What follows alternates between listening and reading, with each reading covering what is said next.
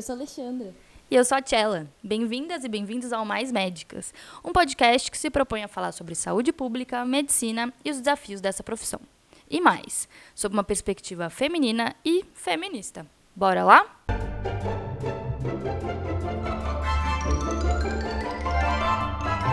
Oi, pessoal, estamos aqui de volta, mais um episódio. E hoje vamos falar sobre desigualdades. Não sei se podemos encaixar assim, mas vamos falar sobre mulheres e posição de poder e toda a nossa trajetória vendo mulheres em, em diferentes cargos e tudo mais. Estou aqui eu, a Má e a Babi, que também vai participar de mais um episódio. E eu já falo no começo assim para não dar tempo dela desistir.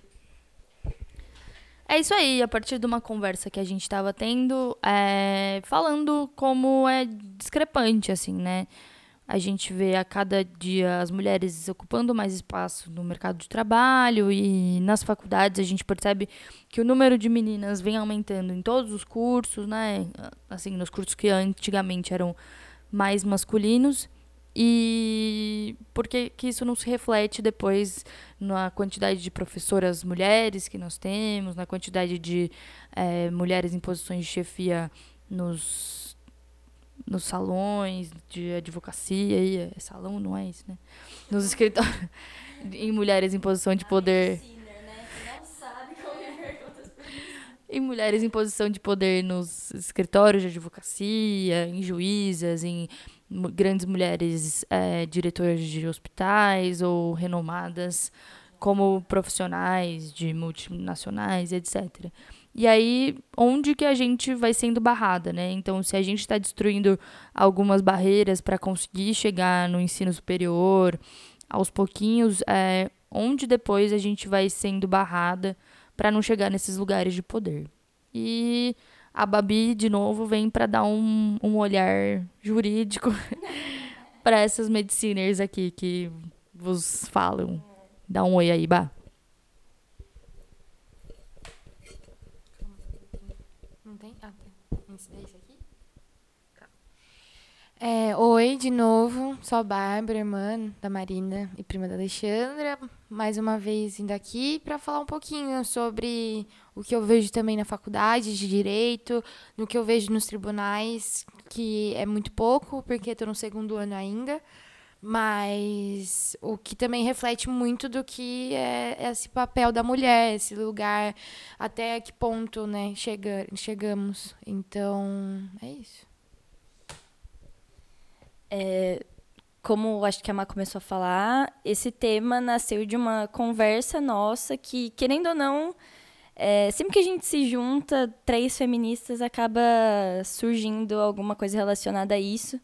E acho que tudo começa com a nossa família. Eu, antes de começar o episódio, estava falando aqui com a Babi e ela falou que nós temos exemplos das nossas mães, que né, minha mãe é irmã da mãe da Babi da Má, que sempre foram muito guerreiras, sempre correram atrás das coisas, lutaram muito para a gente ter o que temos hoje. E ao mesmo tempo, foi como eu completei quando a gente estava conversando sobre isso. Ao mesmo tempo, são muito machistas ainda. Eu acho que é uma coisa que está mudando, mas a geração, as nossas outras tias, nossos avós principalmente, por mais que tenham passado por um empoderamento gigante, sem ter esse nome, continuam sendo machistas e reproduzindo alguns discursos, sabe? Então, é um, a gente nasceu nesse berço e com o tempo fomos nos desconstruindo, né? É, vendo que as coisas não funcionam bem assim. É, a frase que lugar de mulher é onde ela quiser começou a ser muito mais presente, fazer muito mais sentido. E hoje na universidade conseguimos ter essa mesma visão, que muitas coisas mudaram, mas que alguns machismos ainda são reproduzidos, né? É, então, acho que durante aqui o episódio, vamos falar de vários episódios. A Má vai poder dar um panorama da residência, de como foi durante o curso. A Babi também vai falar de um ambiente que, querendo ou não, tem um histórico muito machista, que é dentro do direito. É, vou trazer um pouco do cursinho, toda a minha trajetória, dos meus professores até aqui, das duas universidades e até um pouco da diferença que eu vi Nordeste Sudeste, né? Então, começa aí contando um pouquinho. Bom, é, acho que durante a faculdade, né? Acho que até a gente, a gente retoma esses temas porque eles são muito interligados, assim. E eu acho que a gente tem a oportunidade aqui de se juntar e aprofundar um pouco mais e comparar essas vivências que por mais diferentes em tempo e, e, espaço que sejam, né? Então, eu sou de 2012 a 2017 na faculdade, a Lê começou agora, a Babi está no direito. A gente percebe que são temas universais para as mulheres, e é isso que é o feminismo. São temas que, independente de onde você estiver, você está exposto a isso porque é uma convenção social, assim, né?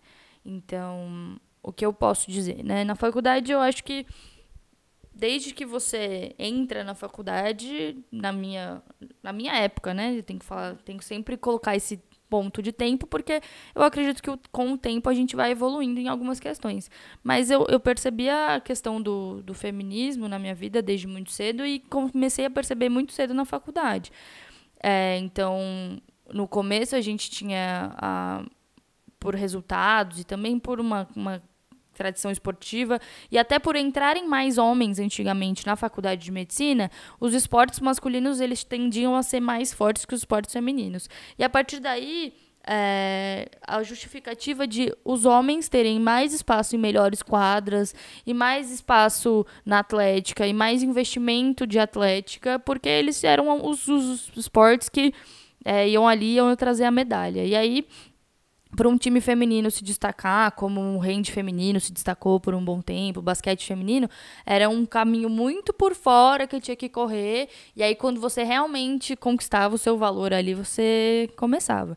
E pode parecer uma coisa boba de, ah, um timinho de faculdade, mas é uma coisa que que é, reflete o respeito que existe ali, né? Então, existe um respeito maior dos homens com os homens do que com os homens em, com as mulheres. E aí eu acho que quando você vai amadurecendo na, na faculdade, e aí você é levado a pensar na grande questão, né? O que você vai fazer. Então, acho que você vai amadurecendo na vida para irem te cobrando o próximo passo, às vezes, né? A sensação que eu tinha era essa. E aí, quando começaram a me perguntar o que, que eu ia fazer, por eu ser uma pessoa é, que sempre gostei de coisa prática, né? E sempre gostei de esporte, eu fiquei até tentado em fazer um tempo ortopedia, que hoje em dia eu não me imagino, mas enfim. E aí era uma, uma especialidade classicamente masculina. E aí, como assim? Vai fazer ortopedia? Não, não pode. Tem que ser forte, tem que ser isso, tem que ser aquilo. Vai sofrer preconceito. Já sofrendo. Já sofrendo. E aí, sei lá, alguém me falou. Alguém, aí eu escutava depois, minhas amigas, ai, quero fazer cirurgia. Na verdade, a conversa começa assim, né? Como toda conversa inocente do machista. Oi, e aí? Você vai prestar o quê? Você tá no sexto ano? Aí a amiga fala, ah, eu vou prestar cirurgia. Nossa, mas cirurgia, você sabe que é difícil, né? Aí ela fala, sei, óbvio que eu sei, eu tô pensando, eu tô pesquisando. Ele, ah, mas como assim? Você não quer ter família? Você não quer ser mãe? E aí é uma conversa que, assim, surge numa, num momento que não tem nada a ver com aquilo, e você já é imposta ao que no futuro vai ser é, um empecilho para você, né? Então, tipo, ah, eu vou ser cirurgiã, e aí eu vou ter que trabalhar muito, e aí eu vou ter uma jornada dupla de trabalho, porque eu vou ter que chegar em casa e cuidar do meu filho, ou eu vou ter que parar um tempo. Isso não cabe na cirurgia, isso não, isso não tem jeito ali.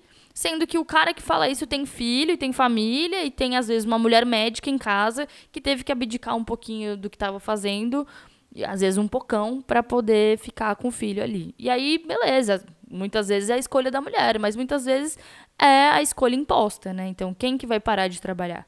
Ou quem que vai trabalhar menos? É o cara ou é a mulher? E aí você vai fazer cirurgia, se fuder ali para depois parar de trabalhar, você tem certeza? Mas você vai aguentar? Mas você não vai ficar grávida no meio da residência. Mas você tem, olha, se você ficar grávida numa residência, você tá, você tá fora. Ou, sei lá, você quer fazer uma neurocirurgia, que é um lugar super fechado, e a galera fala: Não, mas neurocirurgia? Como assim? Mas você tá proibida de engravidar. Mas você tem filho? Você pretende ter filho? Mas você sabe da carga horária? Mas você é fresca? Mas você sabe que você vai ter que trabalhar igual o homem, né? Então, assim, é o tempo inteiro você sendo confrontada das suas vontades, do, da liberdade de poder ser tudo, mas na verdade a restrição de algumas coisas não vai dar, querida, porque infelizmente você menstrua, tem filho e você é mulher, e assim, você tá um pouco para trás, né? A gente finge que vocês estão iguais, mas às vezes é, o que a gente acha de verdade é que tem coisa que não dá para você. Por que, que você não vai fazer pediatria? Por que, que você não vai fazer alguma coisa mais assim, mais light, sabe? Para você ter tempo para se cuidar, ficar bonita. Aquele machismo, vel, machismo velado, né? Que ele vem, tipo, não é por nada não, só um toque, sou seu amigo, eu tô te dando. É, eu quero o seu bem, assim. É. Eu não sou machista, mas. Aí. Depois do mais, nunca veio nada de bom, né? E aí, Bah, como é que foi para você a experiência na faculdade e querendo fazer direito e tudo mais? É, enquanto vocês estavam falando, a única coisa que vinha na minha cabeça é que, tipo, muda a profissão, muda a cidade, muda. O, você pode mudar o país, sei lá, vai ser a mesma coisa. E, tipo, o direito em si é muito. Eu sinto que é uma área, assim, extremamente machista. Porque homens é terno e gravata e você de saia, porque é, também tem isso, que você não pode trabalhar de calça jeans e um tênis e confortável. Não. A galera exige que você vá bem vestida, de, com uma saia longa e, tipo toda trabalhada e vai nisso. E aí, se você é muito arrumada, também tem aquele preconceito que você tá muito arrumada. Se você tá, se você tá mal arrumada, você tem um preconceito que você tá mal arrumada. Então é aquela coisa é, que muda o, o curso, muda a profissão, mas é exatamente tudo igual, porque eu, eu estudo na PUC, é, em Campinas, e todos os professores, assim, que são que têm representatividade importante dentro do, da, do direito são homens. Então você fala, ai, é, é voltado para alguma palestra de alguma pessoa feminista, não sei o que e tudo mais. Só que como esses caras podem falar por uma mulher que realmente podia estar lá? E eu tenho um exemplo na minha faculdade que é uma professora, que ela é uma das melhores professoras que eu tenho hoje de penal, mas ela é casada com um dos outros professores, que ele é muito importante na faculdade. E muitas vezes era tipo mulher de fulano, mulher e tal. Sendo que ela mesma, ela criou uma história bizarra, assim, maravilhosa da carreira dela. Então é isso. Eu, eu faço estágio no Tribunal de Justiça e a maioria do, de todas as várias tem um juiz, homem, né? Um juiz.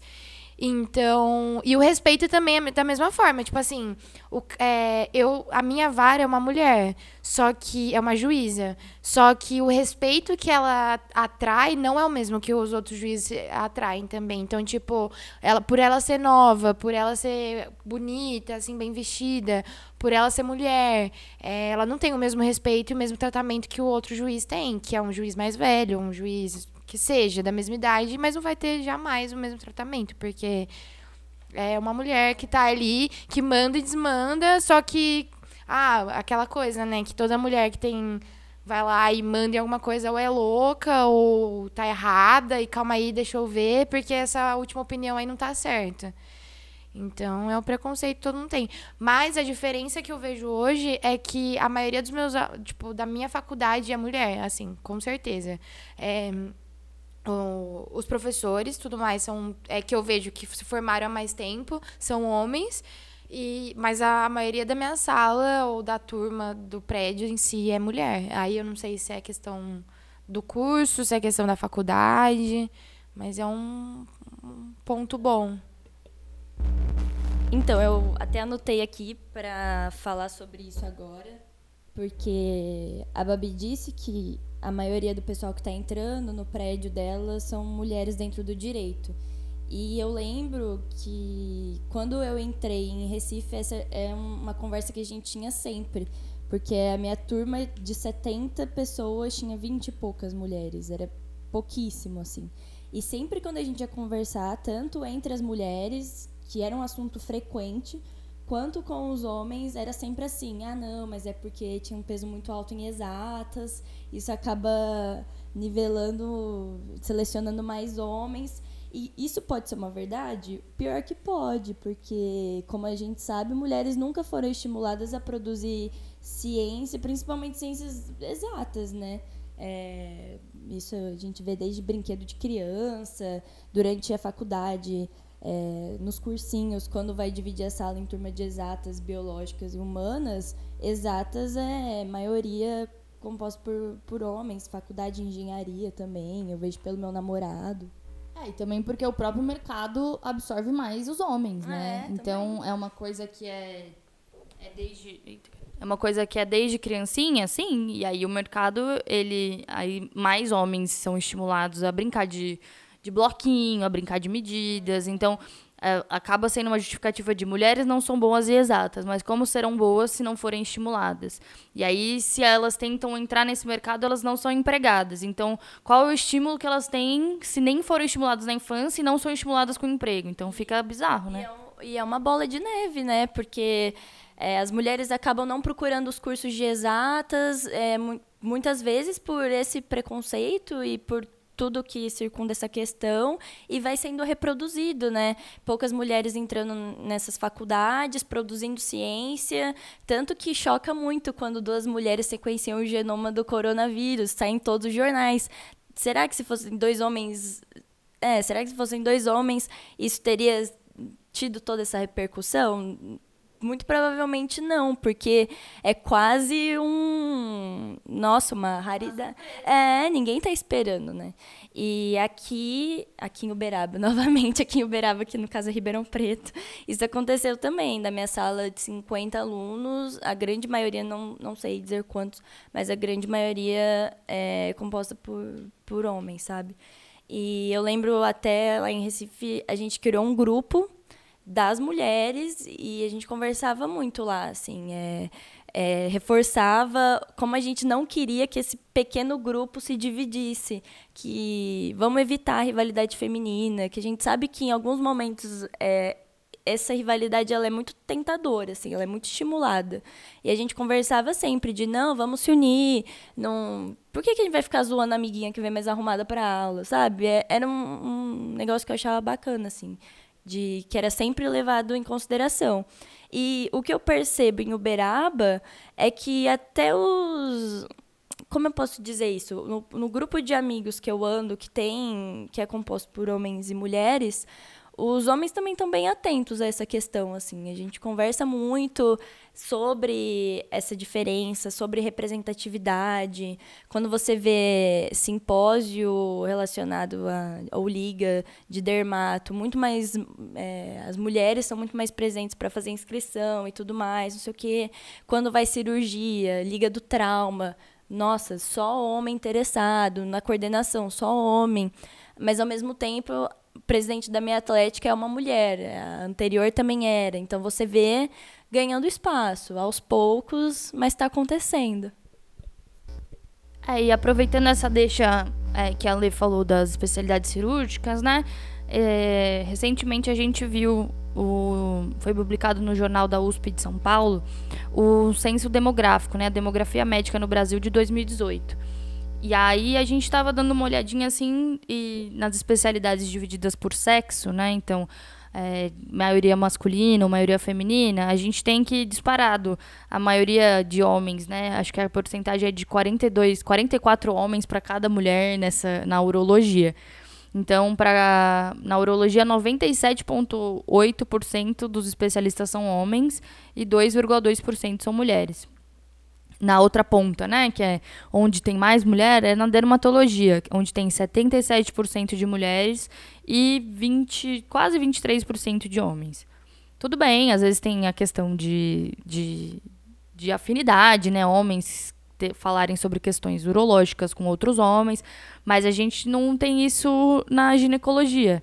Então, o que a gente entende é que tanto na medicina quanto no direito, é, a gente está lutando as, as batalhas da nossa sociedade, que é ganhar espaço e ganhar espaço aos poucos. E aí a gente tem que lutar contra isso. Então, nas especialidades cirúrgicas, na cirurgia geral, é, tem 3,7 homens para cada mulher. Na cirurgia vascular, 3,3 homens para cada mulher. Na cirurgia cardiovascular, são quase é, 8,6 homens para cada mulher. Então a gente vai vendo quais especialidades elas estão têm um perfil que é cada que é mais difícil de ser batido. E por quê? Né? Acho que a, o que vem a questionar é simplesmente mulheres não gostam de fazer cirurgia ou mulheres é, não estão preparadas ou elas não têm ou elas não têm é, a força de vontade para passar por uma especialidade cirúrgica que é super pesada. Por que, que é, realmente as mulheres são desencorajadas? E é isso que eu falei, assim, é uma menina que tá sonhando ali em ser uma cirurgiã e vai falar com um cara que ela admira, porque em geral são homens, os nossos professores. E eu tô usando, assim, cirurgia porque é, é o exemplo escrachado, assim, acho que tem isso em outras áreas. Então, não é querendo pegar no pé da cirurgia, mas é o que fica mais evidente, assim, pra gente. E aí ela é desencorajada nesse momento. E aí ela é desencorajada depois, quando ela é, é desencorajada na equipe dela, porque vão questionar ela, ela vai ter que fazer as coisas duas vezes melhor, vai ter que operar duas vezes melhor. Ela vai ser questionada quando, ah, um dia ela vai estar tá mais cansada, eles vão falar, ai, tá menstruada, é TPM. Ou e se mais pra frente ela resolver realmente se juntar com alguém e ter uma família, e aí, quem que vai abrir mão? Será que ela vai ter um parceiro que vai entender essa rotina dela? Será que ela vai será que ela vai ter. Acho que tem isso muito da gente também. Será que a gente, como mulher, vai ter benevolência com a gente mesmo, de entender que tudo bem a gente se dedicar mais para o trabalho e menos, talvez, para outras coisas? E, e, como a gente vai ser julgada pela nossa própria família, pelo companheiro, pela sociedade. Então, acho que volta no que eu falei, assim, eu tenho professores que eu admiro muito, que são super cirurgiões e são super clínicos, são super pediatras e eles estão ali o dia inteiro no hospital. Você vê eles o dia inteiro no hospital. E, e eles têm família, falam dos filhos, mas quem tá ali, né? E, e, e, das, das mulheres que eu conheço, quantas delas eu vejo professoras que se sacrificam, que já chegaram atrasada e que fizeram tudo isso pela família. Então, é, parece distante as lutas, mas elas são muito, muito muito parecidas, né? E a gente está só em, em, níveis diferentes de privilégio até. Então a gente tem o privilégio de estar tá na universidade tentando conquistar nosso espaço, assim como é, as mulheres pretas e pobres elas estão desprivilegiadas e a gente tem que olhar para elas porque elas estão conquistando o, o, nicho delas, que é, é, é, não é meu lugar de fala, mas é que é ter voz e serem ouvidas e, e, e chegarem talvez é, pedindo coisas que a gente, mulheres brancas, já tem. E, e como é, é importante a gente também ouvir que tem outras pessoas para a gente abarcar e saber que a nossa luta faz parte. E não deixar de lutar as nossas lutas também. Então, é, são vários. várias. Quando você vai. Eu falo assim. Quando você começa a ver, você não consegue desver mais, porque tá em tudo, tá? No copo d'água que te servem, na conta que deixam primeiro pro cara, tá em tudo, assim, é, é bizarro, né? É, então, a Má até começou a falar dos professores dela e eu tentei lembrar. E é sempre assim, né? Todo mundo tem a lembrança da tiazinha, da a tia da, do maternal, é, que com certeza a sua também era uma, uma mulher que estava ali. Quando você foi chegando no ensino médio, começaram a aparecer mais professores homens. No ensino médio, eu tinha poucas profe... na FAP, no meu terceiro colegial, eu tive duas professoras mulheres e todos os outros no meu cursinho eu só tive professores homens e querendo querendo ou não na faculdade isso também é reproduzido. É, em Recife eu tive uma experiência boa, tive as para falar, para ser bem sincera, a professora mais inteligente para mim, que é, era um exemplo mesmo, assim, de dedicação, de como uma mulher pode chegar ao ápice, assim, do academicamente. Era uma mulher e nela que eu me inspirei muito assim durante os seis meses que eu passei lá. Mas assim a, a grande maioria eram homens e você vê na reitoria é, na secretaria, quando você vai, são as mulheres que resolvem as coisas. Mas quando o assunto aperta, fica um negócio mais sério, elas vão ter que falar com alguém da coordenação, que muitas vezes é um homem. Em, aqui em Uberaba eu tive uma professora, não, duas professores, que duas professoras mulheres até agora, não todos os outros eram homens. E uma delas, super feminista, minha professora de antropologia. É, foi, uma das, foi a melhor aula que eu tive até agora. Em, na UFTM foi com ela. Por ser de uma origem simples, assim, como ela mesma disse durante a aula, não estou vangloriando a meritocracia por não acreditar nela. Mas foi uma mulher que saiu do nada, assim. É, a mãe era lavadeira, o pai era catador de lixo.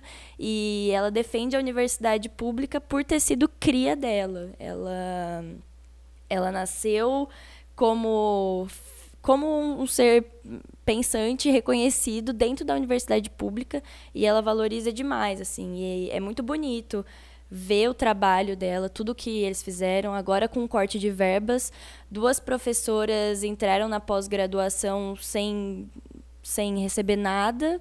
É, iam ter que abrir mão de algumas aulas e as outras professoras mulheres se reuniram para pegar aulas dessas professoras que não iam poder dar mais.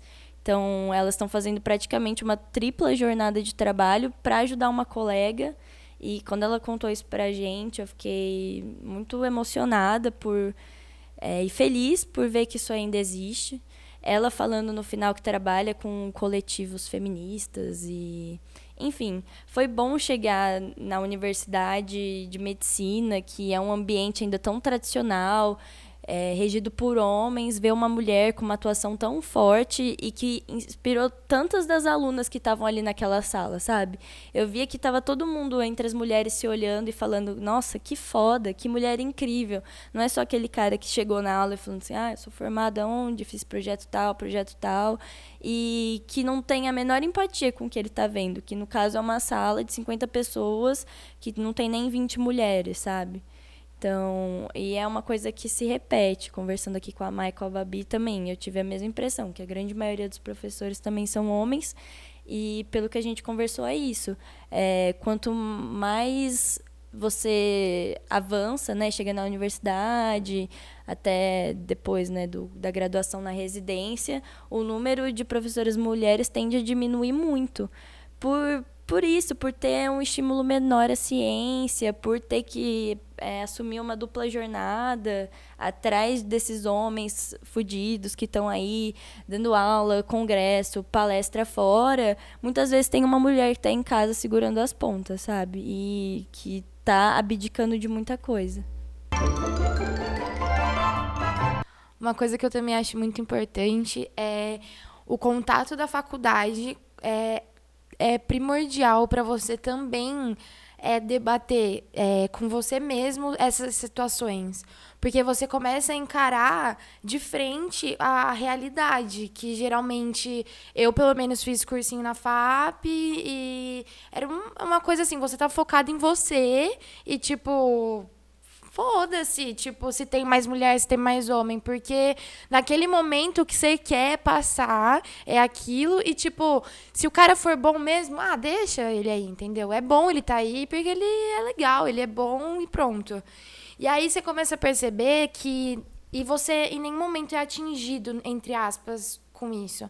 Só que quando você começa a ir para uma faculdade que você precisa, que um dia você vai ser aquela pessoa que você tá olhando e você fala, porra, tipo, eu preciso estar tá sendo representada ali. Por quê? Porque eu quero também ser uma advogada fodida e chegar um cara e olhar para mim e não me perguntar, tipo, ah, mas você errou? Ou deixa eu dar uma lida aí pra ver se tá tudo bem. E, tipo, é um desrespeito absurdo. E você não ter essa representatividade na sua cara, assim, incomoda. Porque incomoda você estar tá num trabalho e alguém fazer as mesmas perguntas. Eu faço estágio, eu ainda não tenho absolutamente nada, assim, de representativo para falar sobre o que eu faço.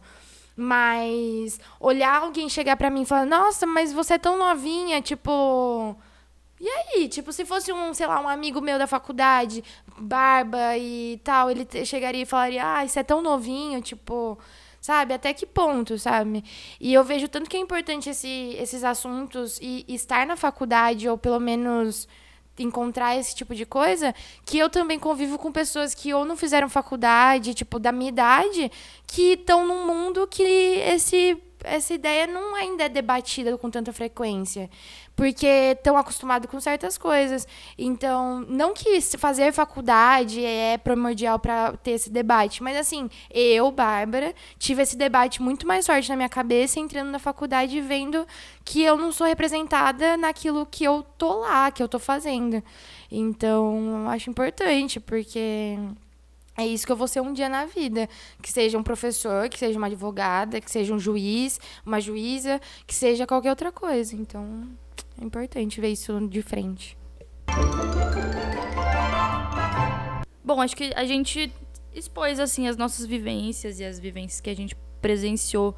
E aí agora eu queria lançar o desafio, assim, o que, que você acha que cada uma de nós pode fazer para para continuar levando essa fronteira um pouquinho mais para frente e fazendo a universidade ser cada vez mais feminina e fazendo os, os cargos de poder serem mais femininos. Como é que a gente pode, no nosso dia a dia mesmo, é, colaborar com isso de alguma forma? Além de conversar e debater o tema. O que, que você acha aí, Ale? Pergunta. a pergunta de um milhão de reais. Nossa, jogou uma bomba e saiu correndo aqui, né? É, o que eu tento fazer no meu dia a dia é que assim, né? Vamos pensar em coisas práticas também.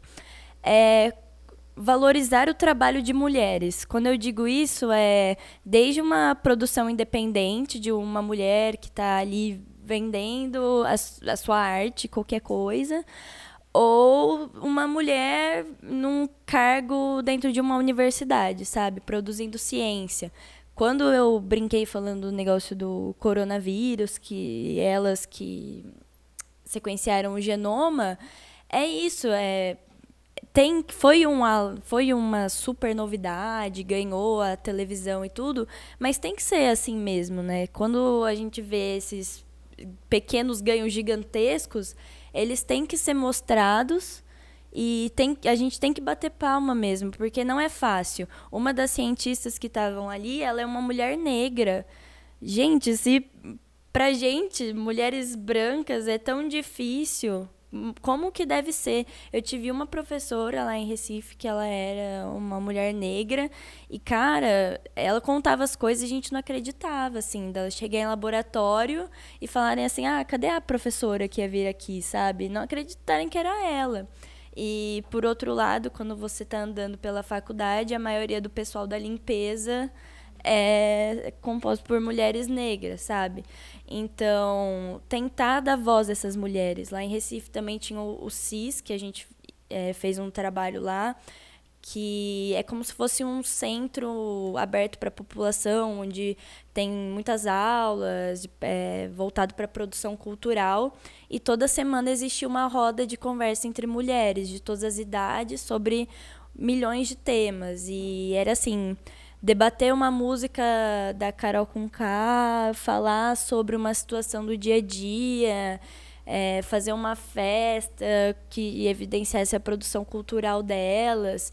Então, eu acho que é deixar as mulheres sempre mostrar o, o, foco, dar os holofotes, sabe? Que elas estão ali e que muitas vezes foi extremamente mais difícil chegar até lá mesmo que tenha um homem ocupando a mesma posição, sabe? E você, Babi? Qual é a resposta dessa pergunta? Eu, sem dúvida nenhuma, eu falo para as faculdades particulares, em todo geral, se preocuparem exatamente da mesma forma que as faculdades públicas se preocupem, se preocupam com isso. No caso, é, é real, a quantidade, a quantidade de pessoas negras na faculdade particular é minúscula, é, a representatividade é pequena, sendo de tipo LGBT, todo, tudo, tudo é minúscula. Então, na PUC ainda tem muito debate sobre isso, tem várias rodas de conversa falando sobre tudo, só que ainda falta o quê? Se em um curso que tem, sei lá, 5 mil alunos e 50 vão, é uma quantidade minúscula. Então, o além do social, de todo dia ali, as atitudes que a gente tem que ter, eu falo, estudando uma faculdade particular, que precisa sim ter maior voz sobre isso, precisa ter mais debate, precisa ter mais reitor, mais diretor de qualquer qualquer área falando sobre isso e dando ênfase para isso, é, palestra, é, incentivando alguma coisa sobre é, é isso que eu peço, porque eu acho que os alunos é, que realmente estão ali participando têm essa mesma visão da galera, da, dessa centros acadêmicos e tudo mais. Só que falta ainda a faculdade falar pelo nome dela que precisa ser feito certas coisas. Que eu vejo que não é só na PUC, é em todas as faculdades que não tem essa preocupação, porque ali a galera tá pagando, então não é um problema para eles, é um problema social e tipo, se não tá te interferindo, às vezes a pessoa nem fala, porque é melhor, né? tipo, menos dor de cabeça e isso é errado, porque a gente vai esbarrar com isso todo momento. Responda a pergunta que você nos fez agora. Gente, eu não tenho resposta, assim. Queria que vocês tivessem as respostas. Na verdade, eu acho que a resposta ela vai se mostrando conforme a gente vai vai enfrentando e percebendo, assim. Eu acho que para mim é, é, esse abrir de olhares que me interessa, assim. Eu acho que é, é construir essa ponte para gente que nunca pensou nisso e nunca se achou exposto ao machismo, a... E às vezes até tem um olhar, é, ver o feminismo como uma palavra ruim, assim, eu acho que é esse abrir de olhares. Porque depois que você começa a ter o olhar aberto para as coisas que a gente deixa de fazer, ou as coisas que a gente é prejudicado, por conta do machismo, e não só as mulheres, os caras também, a gente começa a ficar realmente incomodado. É um, é um cutucãozinho que você toma, assim. E, e quando você fica incomodado com a situação, é que você vai começar a se, se expor e a e a debater e abrir esse espaço de conversa, assim. Eu acho que é dar voz porque a gente está sentindo e valorizar o que as pessoas estão sentindo. Eu eu também, a Ale até comentou durante o podcast dessa rivalidade feminina, e eu acho que a gente, aos poucos e com muita sabedoria, ir se perdoando e perdoando as outras, né?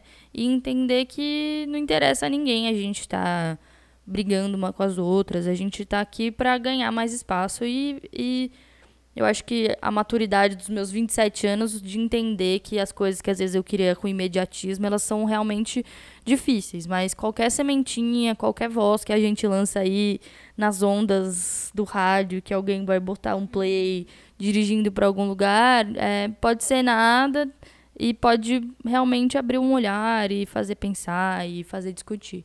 Eu acho que é o que dá, assim, para cada pessoa fazer e a gente trazer à tona esses discursos, porque aí eles começam a ser parte do nosso dia a dia. Eles estão ali no Big Brother, eles estão na cantina da escola, estão na, na redação que você faz, eles estão, na, no meu caso, na sala cirúrgica que você entra, e aí eles estão em lugares que eles nunca estiveram antes. E aí, quando as pessoas, as pessoas são expostas a outros modos de pensar, é que as coisas vão mudando, assim.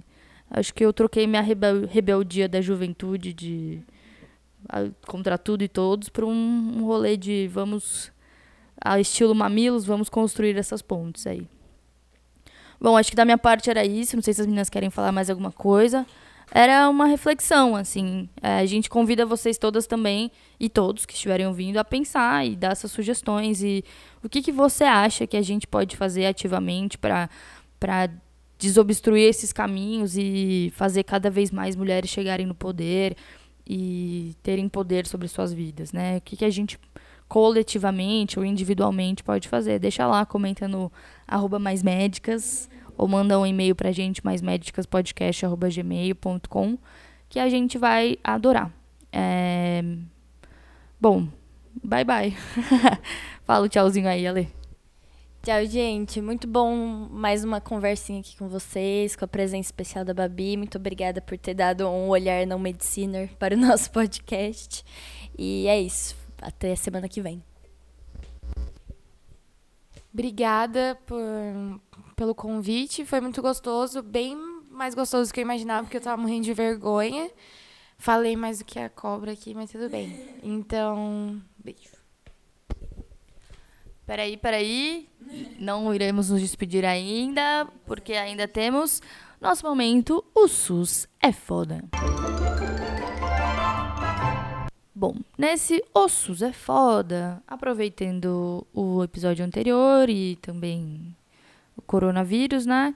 A gente vai falar um pouquinho de uma mulher de um cargo de poder e que foi fundamental aqui e para a comunidade científica é, na verdade, mulheres, né, que foram as pesquisadoras do Instituto de Medicina Tropical da USP, é, que foram que conseguiram o feito de sequenciar o genoma do coronavírus em 48 horas. É, acho que é sabido de todos que essa notícia rodou por aí. E o, o que espanta, né? É um motivo de alegria serem mulheres, mas é um motivo de espanto é, ter tanta repercussão por serem mulheres. Então a gente foi pesquisar um pouquinho mais sobre essas mulheres incríveis em, em posições de poder para falar que a ciência é feita sim por mulheres e que a gente tá aí conquistando nossos caminhos, mesmo que a duras penas e às vezes escondidas, né, não tanto nos holofotes, mas que mulher faz ciência, sim. A Lele vai falar um pouquinho. É, as duas mulheres pesquisadoras são do Instituto de Medicina Tropical, como a Má falou. Uma delas é a Esther Sabino e a outra é a Jaqueline Cois de Jesus. Dentre outras mulheres da equipe, né? É, essas foram as que apareceram no Fantástico e tudo mais. É, uma das pesquisadoras, ela fala que agora que ela pode é, se dedicar de forma integral à pesquisa, porque os filhos já estão adultos, né? Ela fala que numa parte da matéria do Estado de Minas, é, meu mais novo já tem 25 anos, já não estou nessa vibe de tripla jornada, voltei a focar no trabalho. Todo cientista tem que ter os dois lados, ter a família perto, e é importante saber o que está acontecendo no mundo. O que evidencia pra gente essa dupla jornada das mulheres e ter que se dedicar ao trabalho e dentro de casa, o que muitas vezes não é uma questão para os homens, né? Então, acho importante mostrar que também foi um desafio dela e como é de todas as mulheres brasileiras, se você for parar para pensar. Né? Bom, e a gente traz essas mulheres que são super exemplos nesse O SUS é foda para indicar que são mulheres que foram formadas em faculdades públicas, né? A Esther foi formada na Universidade de São Paulo, a Jaqueline na, na Universidade da Bahia, e elas é, a, têm se desenvolvido na pesquisa é, pública, né? A pesquisa a gente tem que entender que no Brasil ela é feita na faculdade pública. A faculdade particular ela ainda tem está engatinhando nesse sentido, cada vez tentando melhorar mais, mas a pesquisa ela é muito mais do que procurar resultado para ter um lucro. A pesquisa é, toda a pesquisa, por, me, por menos evidente que seja o lucro que ela vai trazer a curto prazo, ela vai ser importante para sequenciar o genoma do HIV, para depois a gente já ter o passo a passo para sequenciar o genoma de outros vírus, né? Então, a pesquisa pública ela tem é, objetivos maiores do que o simples lucro de mercado, né? Ela está ali para ajudar e para fazer evoluir a sociedade como um todo. Então, o SUS é foda porque o SUS apoia a pesquisa pública, a FAPESP, o CNPq é, e tudo que a gente conseguir é, continuar apoiando nossos cientistas nesses dias sombrios em que cientistas são vistos como pessoas menores e pessoas com ideações, é, ideais políticos que não tem nada a ver, como diria minha avó, o cu com a calça. Mas é isso, a gente queria só enaltecer essas mulheres e enaltecer a pesquisa pública e dizer que o SUS é foda. Então é isso, galera. Até a próxima. E obrigada por estarem até agora com a gente. Quem quiser seguir é, de novo, arroba mais médicas. E o nosso e-mail é maismédicaspodcast. Beijo, gente. Até o próximo.